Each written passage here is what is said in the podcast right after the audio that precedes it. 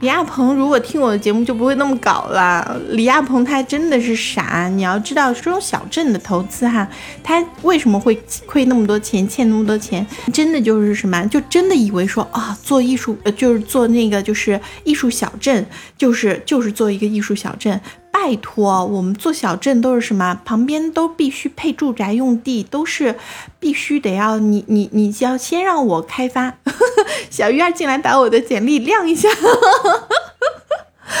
然后就是。呃，就必须得要旁边都要配地产项目、配住宅项目，而且就是基本上这个比例是一比一，甚至是六比四的比例，就住宅是占六成的这种才去玩的。什么就纯搞一个这种这种小镇项目，那不亏才怪呢，不亏才怪呢。而且是就是为了把这个现金流活起来，谁可能在那上面？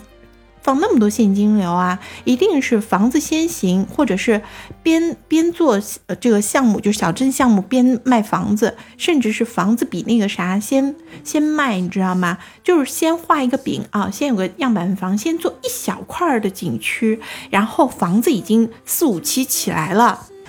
当地人口不够买房，太穷了，不，它全。全都是什么？其实就像你们当时，我不知道你们有没有看到过什么威海啊、海南啊什么的这些，会有，因为它其实是什么？它所谓的这些就。你其实还有选址是很重要的，所谓什么的这种，呃，这种什么小镇啊什么，你别以为真的是很偏的地方，它其实就在城市周边，然后它会把医院、会把学校，更重要的是，我们其实一一般说起来是小镇，其实是会会把学校一起带进去的，